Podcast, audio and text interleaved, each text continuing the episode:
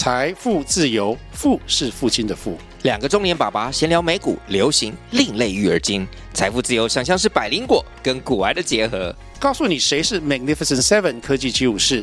你该买瘦瘦比双巨头吗？从马斯克到泰勒斯，从华尔街到好莱坞，我们都追得上。新的一年听新的 Podcast，让我们一起财富自由。富是父亲的富哦。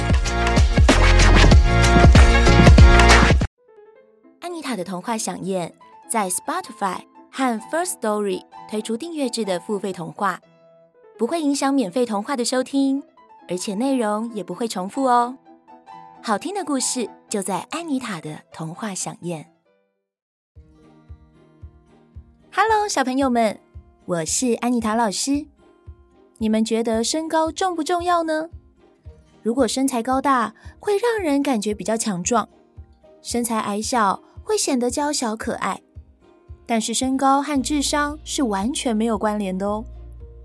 今天安妮塔老师准备了一个故事来跟大家分享，这个故事叫做《矮子晏婴》。从前，齐国有一位名叫晏婴的人，他从小很聪明，口才也很好，但是由于他的个子长得特别矮小，只有普通人的一半高。所以常常被人嘲笑。聪明的晏婴并不会因此而自卑，反而努力发挥自己的才能。长大以后，果然成为齐国的大臣。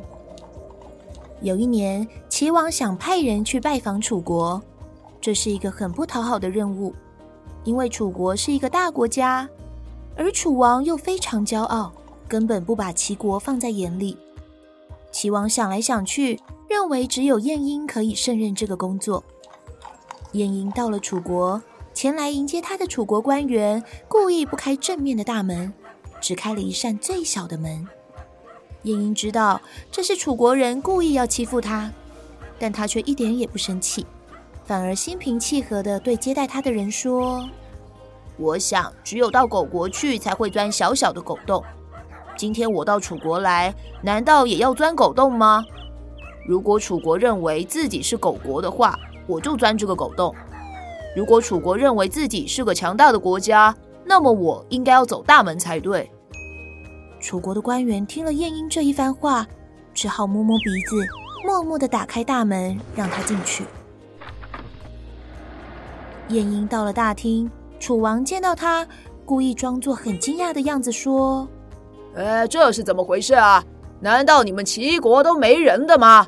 怎么派出像你这样一个矮子来呢？晏婴笑了笑，很从容的回答：“大王，你错了，我们齐国人多的不得了。就拿我们的首都来说吧，整个城里人挤人，走路都要贴着身子才走得过去。天气热的时候，人们一擦汗就会像下雨一样。只要每个人把袖子抬起来，整个天空啊都会被遮盖住，变成黑夜呢。”晏婴又接着说：“我们齐国的人实在太多了，而且各种人才都有，只是看这些人要安排在什么地方罢了。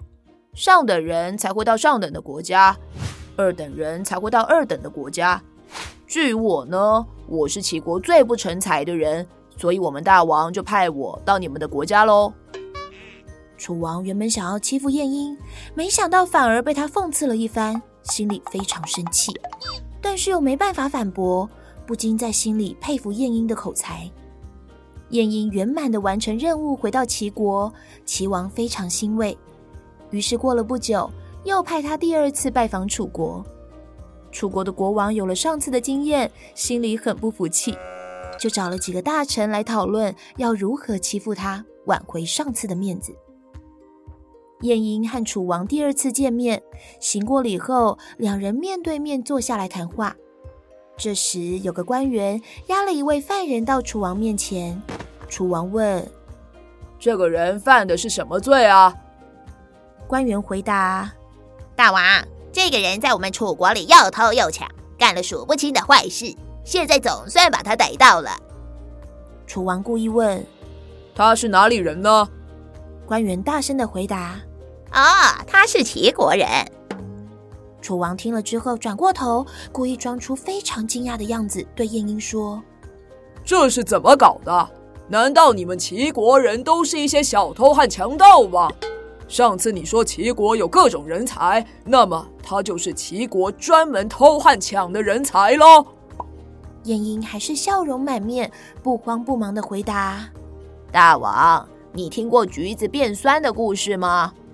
楚王摇摇头说：“什么是橘子变酸的故事？”晏婴说：“橘子是生产在淮河以南的水果，又大又甜又好吃。可是如果把它移植到淮河以北，就会变得又苦又酸，非常难吃。这是什么原因呢？就是环境造成的啊。”这个人啊，我认得他。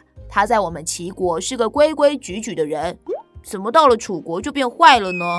可见这也是环境太差的缘故。大王，你要好好的下功夫治理你的国家才对。楚王听了，气得说不出话来。没想到这一次又被晏婴讽刺了一顿。从此以后，他再也不敢小瞧齐国派来的人了。各位小朋友们。单看身材高矮是不能评断一个人的好坏的，最重要的还是头脑里的知识以及处变不惊的态度哦。今天的故事就说到这边，我们下次再见喽，拜拜。